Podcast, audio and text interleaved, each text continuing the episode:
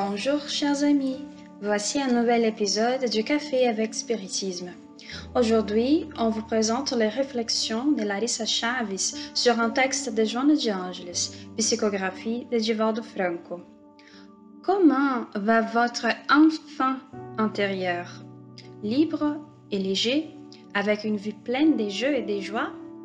Ou peut-être emprisonné dans un placard intérieur, oublié et en silence? L'enfant qui nous avons été reste vivant en nous, avec ses espiègleries, ses éclats de rire, et aussi avec les cicatrices de l'enfance. Un regard plus attentif sur notre passé peut nous aider à travailler quelques douleurs du présent. Allons réfléchir un peu sur ce sujet Dans le livre La découverte des soi, une recherche intérieure, Psychographie du médium du Val de Franco, la bienfaitrice spirituelle Joanne de Angelis nous parle de ce thème dans le chapitre 12, intitulé Triomphe sur l'ego, section L'enfance psychologique. Joanne nous dit Le développement intellectuel de l'être n'est pas toujours accompagné de celui des natures émotionnelles. La conquête du savoir culturel se fait avec une relative facilité. Lorsque vous avez l'équilibre mental, à travers l'étude, l'exercice, les lectures. Cependant, la maturation psychologique est plus complexe et exige une activité morale continue et un accomplissement personnel minutieux. De nombreux facteurs contribuent à cet événement dans la généralité des phénomènes émotionnels. Entre autres, nous soulions les atavismes culturels et sociaux, en ce qui concerne l'enfance, et à quelques peu droits qui lui sont accordés lors de la formation de la personnalité de l'enfant. La rigidité à la maison, comme négligence dans l'éducation, génère dans sa psyché des peurs, des comportements sordides, qui l'accompagne jusqu'à l'âge adulte, le devenant insécure, pusillanime, désorganisé, dépendant. L'enfant fragile qui reste dans le subconscient de l'être adulte fait de lui un malheureux parce qu'il pousse à des comportements ambivalents, instables, illogiques.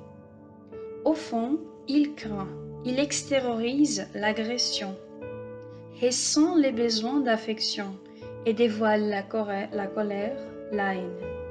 Il a besoin des soutiens, des protections, mais s'enfuit, s'isole. Il souffre d'un manque d'affection et le déguise par une cruauté bien cherche la compréhension, mais continue à être inclément. L'enfant, mes amis, est un excellent observateur mais un terrible interprète. Il capture le, détail des situations, mais n'a pas d'appareil cognitif pour comprendre les variables qui peuvent être présentées. Si un adulte joue avec l'enfant dans une pièce et soudainement est appelé et s'en va brusquement, l'enfant peut se sentir abandonné, pas aimé, parce qu'il n'est pas encore capable de comprendre que l'adulte est parti, eux reviendra. J'étais une fois dans une cour de récréation avec ma fille. Elle avait deux ans. Nous avons regardé la même scène ensemble, qui c'était. Un autre enfant a été poussé et se mit à pleurer.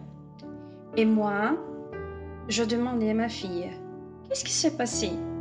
Pourquoi penses-tu que le petit camarade pleure?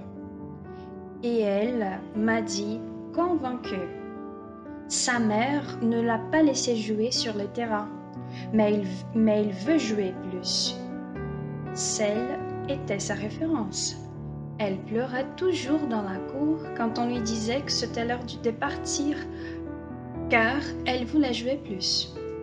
Ainsi, dans son point de vue, dans une phase de généralisation, l'enfant ne pouvait pleurer que pour cette raison.